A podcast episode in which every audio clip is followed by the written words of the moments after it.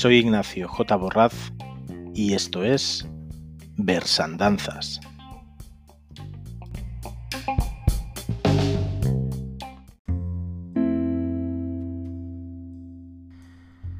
Buenos días a todos, bienvenidos a este segundo episodio de Literaturas. El primero de ellos eh, presentábamos a Manuel Alto Laguirre. Este segundo episodio va dedicado a la poeta Matilde Alba eh, lo estoy haciendo en el mismo orden en que estos poetas pues los fui trabajando y presentando en el evento hasta el próximo verso que coordinaba y presentaba junto a Teresa Estevez.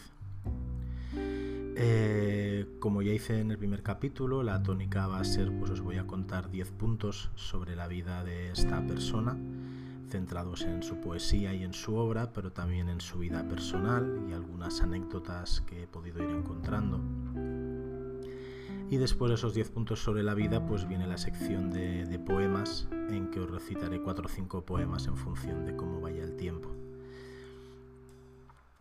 Eh, para este caso, para Matilde Alba me gustaría empezar antes de esos 10 puntos contándoos una anécdota personal, que es cómo llegué yo a conocer a esta poeta, porque es una poeta muy poco conocida.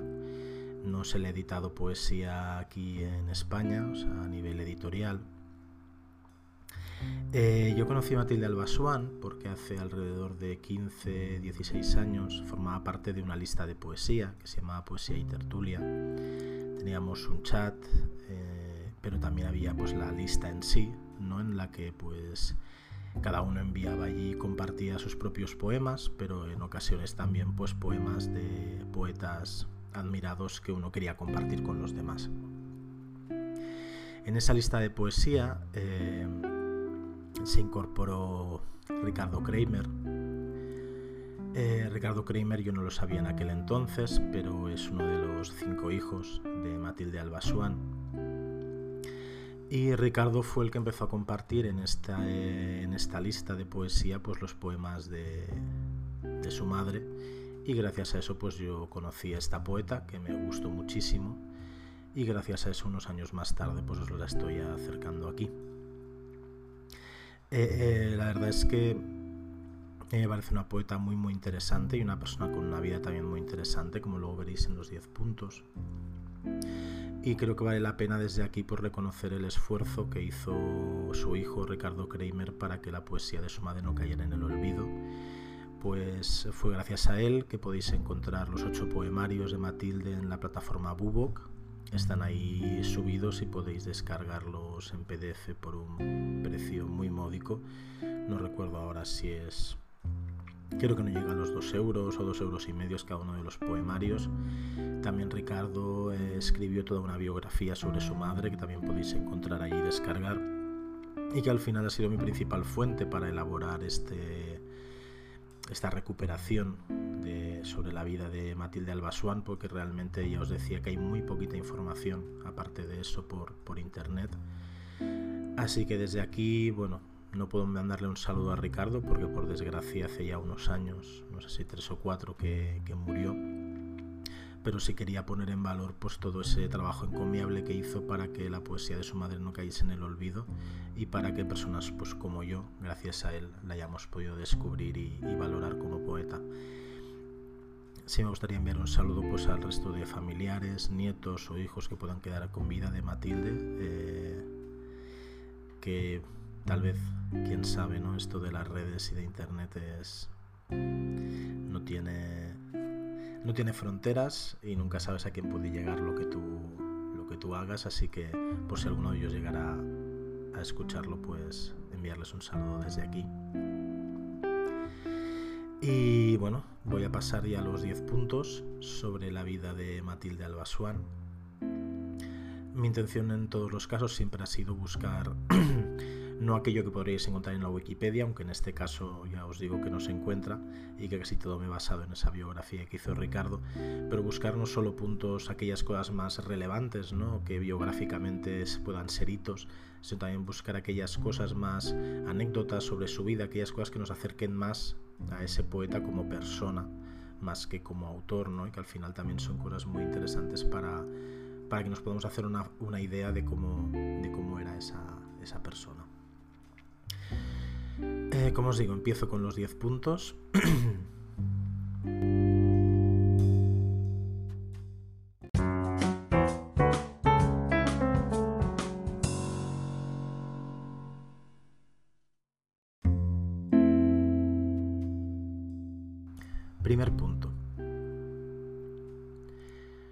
Matilde Alba es el seudónimo de Matilde Kirilovsky de Kramer, eh, nació en el seno de una familia pobre en Berisso el 24 de febrero de 1912. Se casó con Samuel Kramer y fue madre de cinco hijos, uno de ellos Ricardo del que os hablaba hace unos instantes. Sobre Berisso contaba Matilde que en cualquiera de sus calles y casas de chapa de fines del siglo XIX estaban todos y empezaba la mixtura. ¿A qué se refería con ese todos? Para ella allí ella encontraba todos los colores de piel y los tonos de cabello, todos los idiomas y las religiones, todas las modas, las costumbres y las culturas.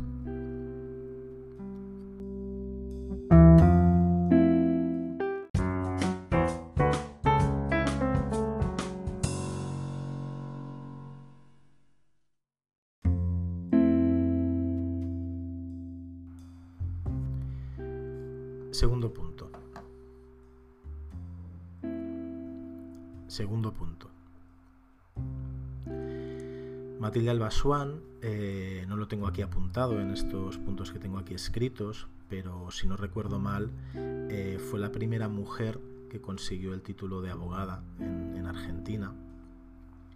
Fue en el año 1933, a los 21 años de edad, en la Facultad de Ciencias Jurídicas y Sociales de la Universidad Nacional de La Plata, y en su vida profesional como abogada eh, luchó con la ley como herramienta de trabajo contra la pobreza y la marginalidad de los menores en las calles y en los institutos y responsabilizó de esta situación pues, a los poderes y a la sociedad. Una anécdota al respecto eh, es la siguiente, para que veáis un poquito cómo enfocaba ella este, este trabajo, esta, esta parte profesional suya. Una vez despertó al juez en lo penal, Omar Ozafrain, a las 12 de la noche, y le interpuso lo que ella llamó un habeas corpus telefónico, a favor de un menor de edad que estaba alojado en la unidad carcelaria número 9 de, de La Plata. Además de fundarlo jurídicamente, le argumentó al juez que el tema no la dejaba dormir. El doctor Zafrain se enojó mucho y le respondió con un no, resolviendo el pedido mediante lo que él también llamó un rechazo en límite telefónico. Antes de cortar, Ozafrain le dijo que no podía ser que lo despertara en medio de la noche sin siquiera saber el nombre del menor. Sin embargo, media hora después, fue el juez el que llamó a Matilde para decirle que ahora era él el que no podía dormir. A fin de cuentas, lo que pasó es que a las 3 de la mañana eh, hicieron conjuntamente un procedimiento encontraron al niño de 13 años eh, padeciendo pues, un régimen carcelario reservado para adultos. Y los desvelos pues, no fueron en vano, porque aunque al día siguiente el habeas corpus fue rechazado por cuestiones formales, ya no importaba porque lo importante era que se había conseguido sacar al menor con el, mínimo, el menor tiempo posible, había pasado en ese régimen carcelario destinado a adultos.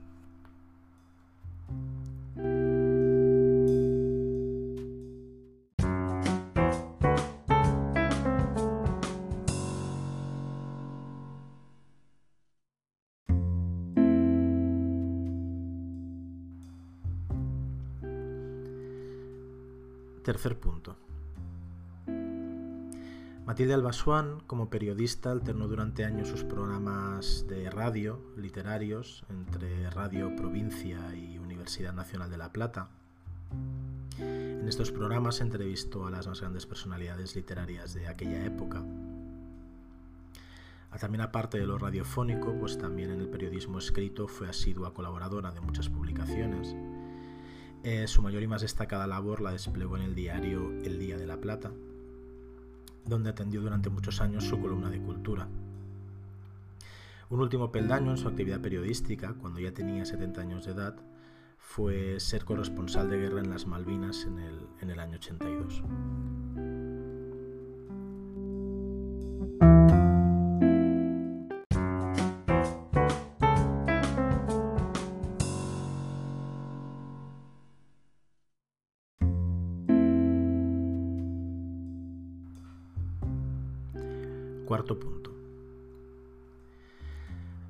Cuarto punto es eh, unas palabras textuales de Matilde en que ella describía parte de su inspiración para escribir, de donde sacaba esas ideas de su obra. Y nada, os, os leo tal cual sus palabras. Yo escribo con los sueños de mi padre, con las esperanzas de mi madre, con los recuerdos de ambos, con los motivos de sus recuerdos, con sus profecías, con sus proyectos, con sus triunfos y con sus frustraciones. Escribo con el olor al pan amasado y cocido al horno, con los perfumes de las rosas que ellos aspiraron durante su noviazgo, con sus miedos y con sus osadías, con su intrepidez de inmigrantes, con su humildad, con su rebeldía.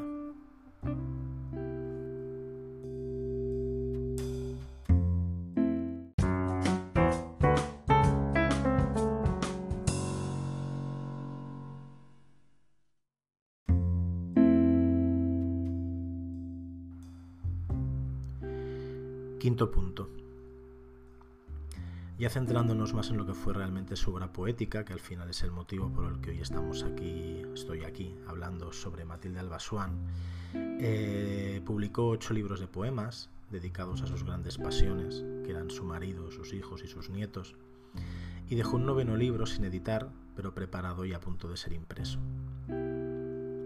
Primero de sus poemarios fue Canción y Grito, publicado en el año 1955, y el último de ellos, Crónica de mí misma, publicado en el año 1980.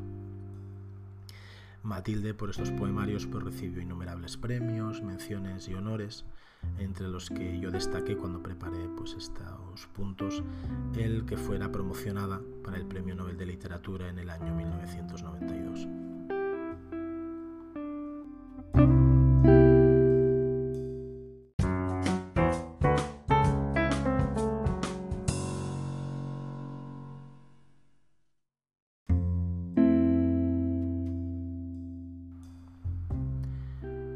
6. En esos puntos que os contaba en que busco más anécdotas y cosas que os hagan sonreír o que os hagan ver a esa persona como una persona real, no más allá de lo literario, pues este punto va sobre eso y espero que, eso, que os arranque una sonrisa. Matilde era conocida por su absoluta distracción cuando estaba enfrascada rumiando un poema. Entonces cuenta la anécdota que un día le dijo un ascensorista, voy a la calle 49, número 833, en lugar de decirle el piso en el que quería bajarse. Se ve que ella contaba la anécdota para poder decir que el ascensorista le había contestado, cambio el ascensor por la moto y la llevo.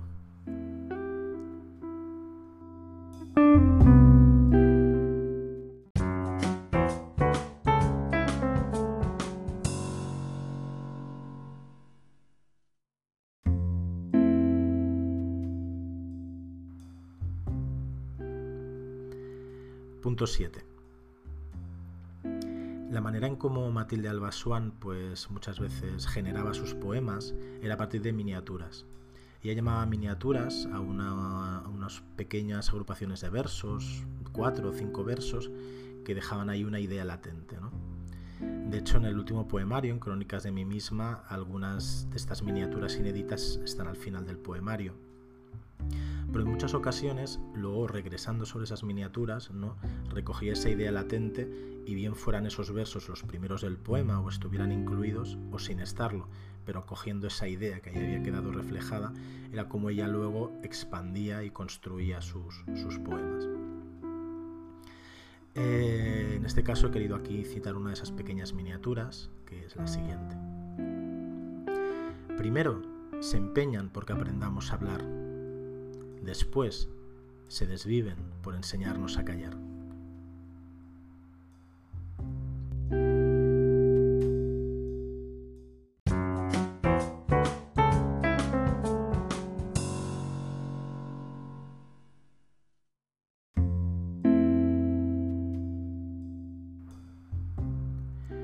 Punto 8. Eh, Matilde también acostumbraba a escribir epitafios, fueran reales, para amigos, conocidos, familia, o fueran a nivel de ejercicio, algunas veces divertido, algunas veces para meter el dedo en la llaga.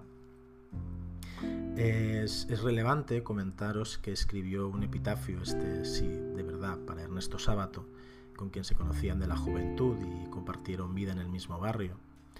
De hecho, Matilde Albasuán es nombrada por Sábato en, su libro Abaddon, el exterminador. Y de vuelta, Matilde le dedicó un poema que se titula Inspiración en hombre. Pero no he querido recoger este epitafio, sino uno que es así en un tono más jocoso o divertido, y que os leo a continuación. Aquí yace don Requisito, jodió en vida cuanto quiso. Ahora jode a los gusanos pidiéndoles el permiso, la patente, lucrativas, carné de contribuyente y el diploma habilitante para comer desperdicios.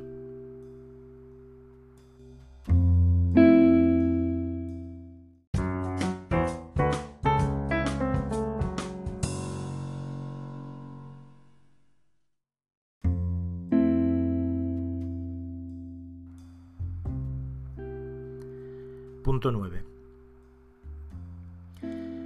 Matilde le emocionaba mucho que, Borges recordara el nombre de sus libros y que nombrase algunos de sus poemas. De hecho, he aquí recogido uno, tres o cuatro frases que dedicó Borges en Buenos Aires en enero del año 57.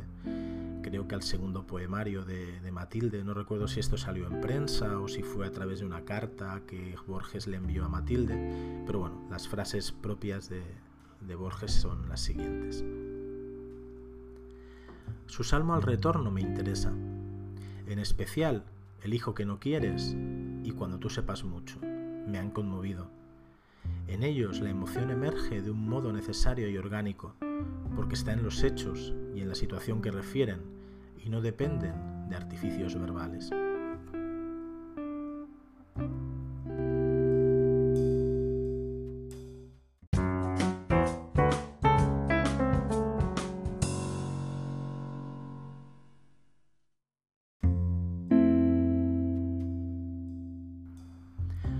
Punto 10.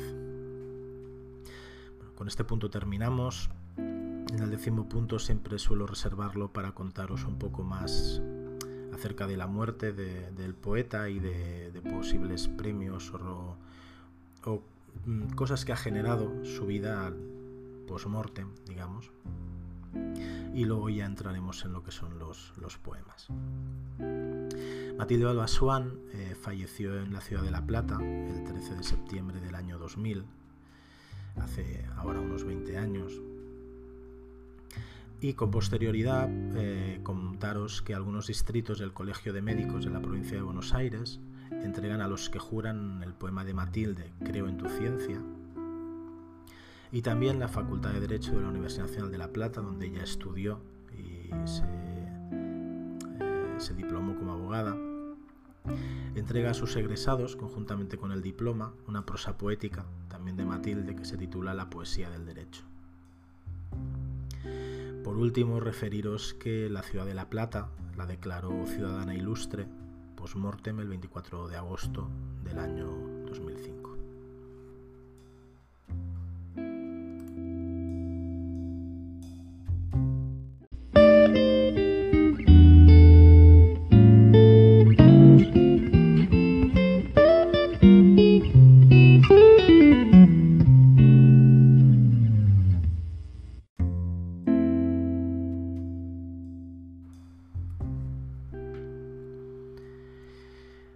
Pues en la sección en la que os acerco algunos de sus poemas.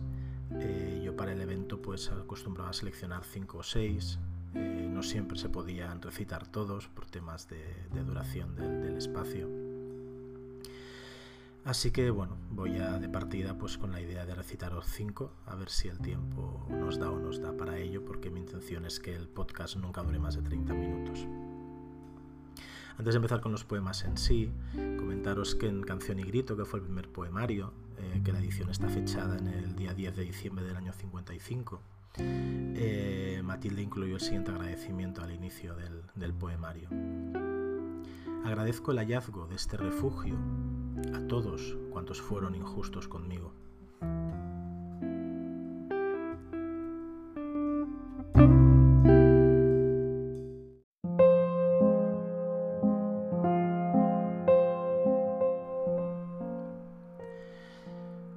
Poema.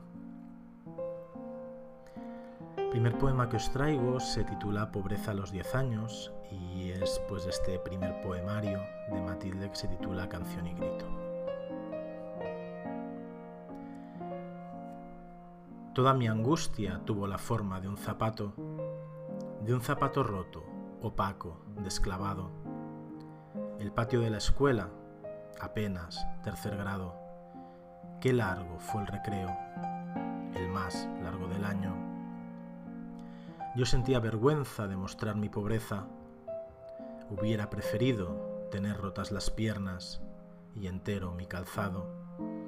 Y allí, contra una puerta, recostada, mirando, me invadía el cansancio de ver cómo corrían los otros por el patio.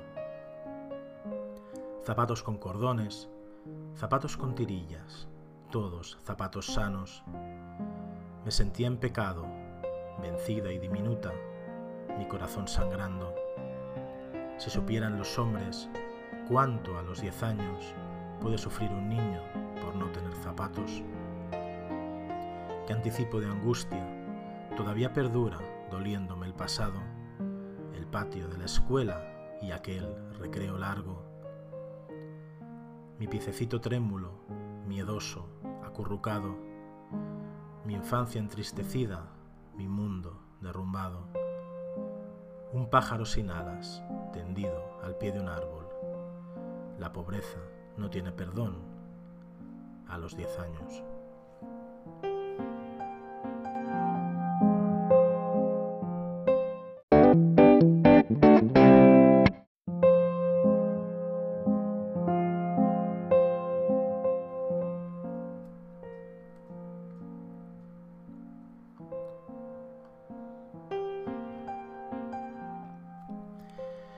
Segundo poema. Este segundo poema se titula Salvaje y es del poemario de Matilde Salmo al Retorno. Salvaje como el viento y arisca y triste a veces como un rezo a la muerte y otras veces dichosa y transparente y otras veces turbia como esos charcos donde nadie bebe. Naranja salvaje verde, agria y otras veces dulce, roja por dentro, como tal vez fueron algunas de las que rezuman en el monte y nadie prueba, salvaje, como mi cabello de batalla de insomnio, como mis uñas mordidas, como mis cejas rebeldes, y otra vez tierna, con la voz ausente, salvaje, como la garra en la que estrujaría mi corazón cuando se encierra en víscera, como la despavorida coraza de la selva, como el tigre en disentida mancha tras la presa, como el asombro de Adán ante el rostro espiral de la tormenta, como mi deseo si alguna vez se despertara y no hallara la multitud en torno, como el gozo que entrecierra mis ojos y abre las puertas de mi grito de par en par, como el dolor que me atraviesa con sus crines mordidas por el fuego, con el infinito miedo de mis noches poblándose de monstruos, como mi impulso frenético de golpear o besar, y a veces recogida como un murmullo al sol, y a veces abandonada, y a veces abandonada y quieta, como la certeza del amor, y silenciosa, como la alcoba de mis horas, entraviendo furtiva a la sorpresa. Salvaje como mi audacia, y otras veces miedosa y tímida y cubierta, y otras veces con la impudicia latiendo a flor de ropa. Salvaje, deshaciéndome de mí misma y aullando y resonándome despedazada y estremecida y tensa entre el lino dormido de las sábanas. Fruta roída y otras veces intacta, semilla, pulpa, zumo, toda aguardándome para la augusta nada. Naranja salvaje, verde, agria, con dolor de colores en la cáscara y algunas veces dulce, increíble, y algunas veces, cuando nadie me prueba, miel y lágrima.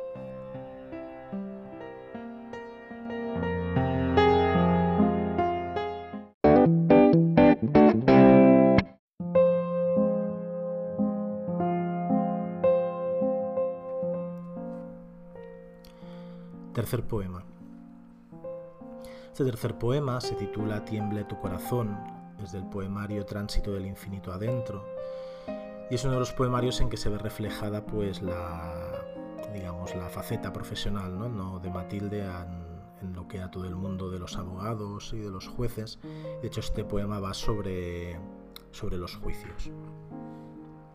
Como os decía, tiemble tu corazón de Tránsito del infinito adentro. Tiemble tu corazón antes de hacerlo. Vas a juzgar. No olvides que hay un dolor de siglo en cada hombre y una causa anterior a lo querido. Cuando pongas tu pesa en la balanza, suma en piedra la parte que nos toca, suma orgullo y desprecio y abandono, suma rosas y pan incompartido. Mira que en cada una de tus sentencias pongas tu señal de durar a signo limpio, que tu sangre camine gota a gota, decantada, traslúcida, sin prisa, que las culpas ajenas necesitan un reposado espacio de medida. Guarda, no olvidar a tu madre ni a tus hijos. Cada vez que señales un culpable, ni olvidarte de Dios cuando castigas, y perdona si es que temes tener que perdonarte. Suelta al fondo de ti hasta la pura contextura de sal que te contiene. Palpa el rostro rugoso de la culpa, muerde amarga condena, sufre rejas y retorna. Cuando sientas crecer árbol de cuna y poblarte piedad desde tus hojas, funde razón a fuego de conciencia, duele el hombre que llevas y medita. Bajo la toga hay un hueso que cruje la partida y una carne final que ya deshace. Vas a juzgar, detente, y cuando sepas que la ley es aquello que tú lates y que vas conformándote a minuto propia génesis lenta de conducta, y comprendas en el filo más fino de tu duda, en la última hebra de certeza que tu estrado es banquillo y que te juzgan, alza recién desde tu barro y juzga.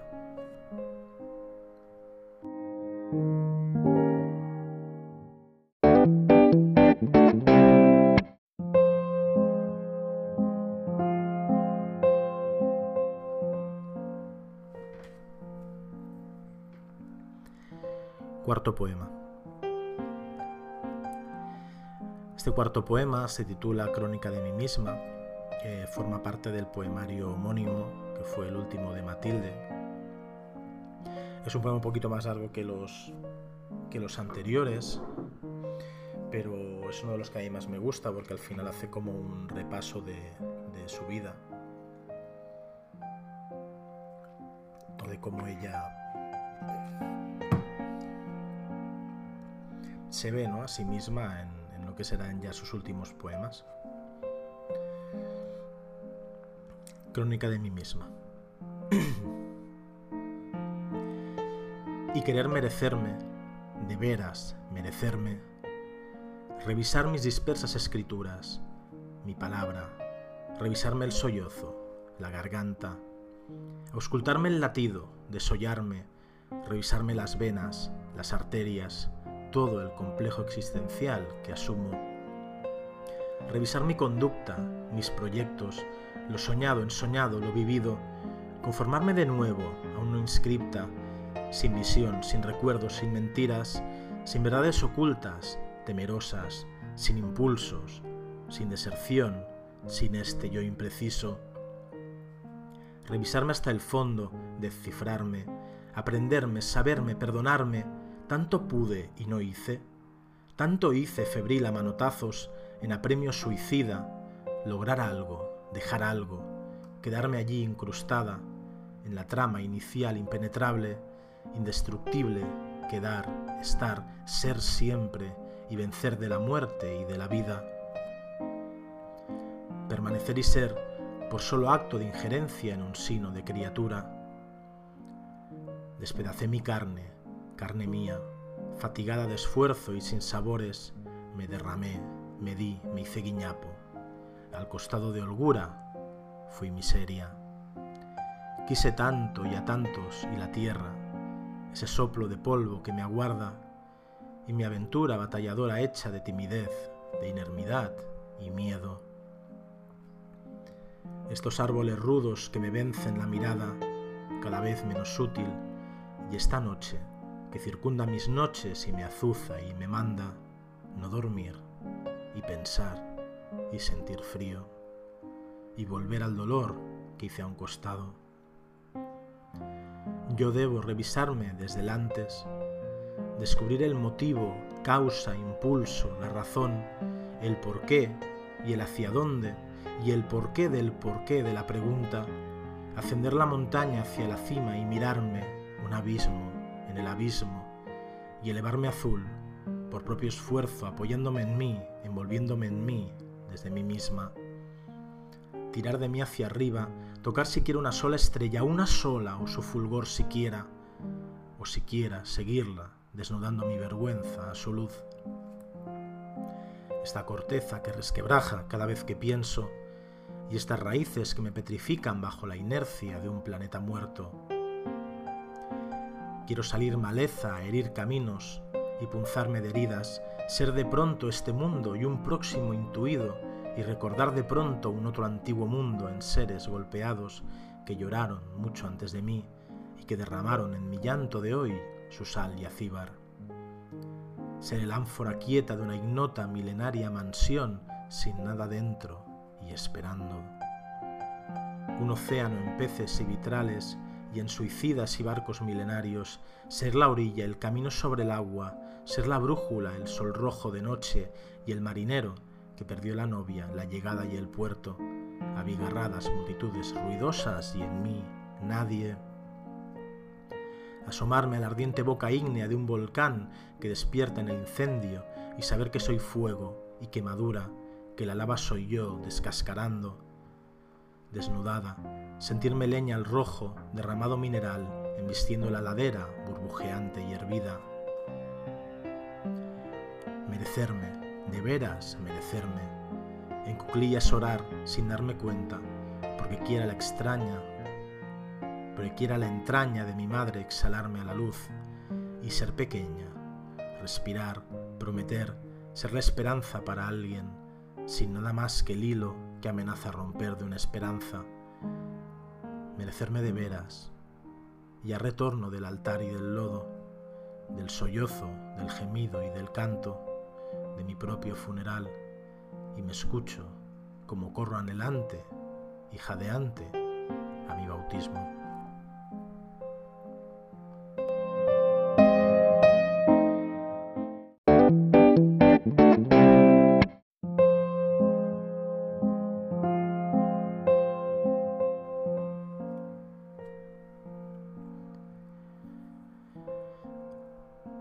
A ir terminando aquí.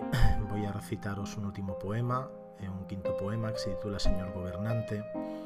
Este poema es inédito, estaba incluido en la biografía de Matilde Alba que hizo su hijo Ricardo Kramer, del que os he ido hablando a través de todo el programa. Y quiero cerrar con él porque muestra un poco más pues esa parte reivindicativa y de denuncia de, la sociedad que le tocó vivir a, Matilde. Y aprovecho ya para despedirme, así ya os dejo con las últimas palabras del poema como cierre del, de este capítulo. Espero que os haya generado interés por la figura de Matilde Albasuán, que os hayan gustado estos poemas que os he acercado. Como os digo, en Bubok tenéis los ocho poemarios. Yo creo que por menos de 20 euros podéis tener toda su, obra poética, que os recomiendo mucho. Y hasta el próximo programa. Eh, voy con Señor Gobernante. Hoy mis niños no tuvieron sopa, ni carne, ni huesos en el país de las vacas gordas, en el país de los verdes prados, de las lluvias buenas, de la generosa ubre, de los campos, los niños se duermen soñando comida. Comen bien los accionistas de los frigoríficos, comen bien los señores de los mataderos, comen bien los hacendados y se nutren sin pena los hombres de gobierno para los obreros del riel, bayonetas, para los esclavos de la fábrica, cárcel, para los peones de campo, miseria. No hay cañones, no hay balas, no hay celdas para el enemigo que soltó la fiera.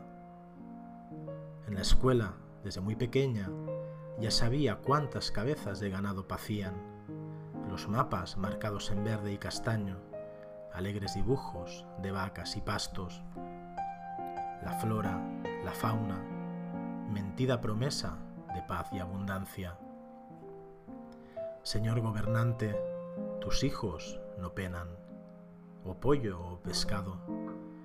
Los nuestros apenas quisieran puchero, lo demás lo sueñan. El cardo del hambre florece en espina, no andemos sangrando. El cielo no quiere que el mundo camine su piel en andrajos. Cerquemos la fiera, ahoguemos el monstruo que roba la carne, hundamos la nave que lleva en su abdomen el triste puchero de nuestras criaturas. Te llamo en aliado, te llamo en hermano, te llamo en el soplo de amor que calienta tu pecho de padre. Coraje y angustia, señor gobernante, sin ruego y sin llanto, te exijo y te mando, devuelvas la carne y el hueso a mi plato.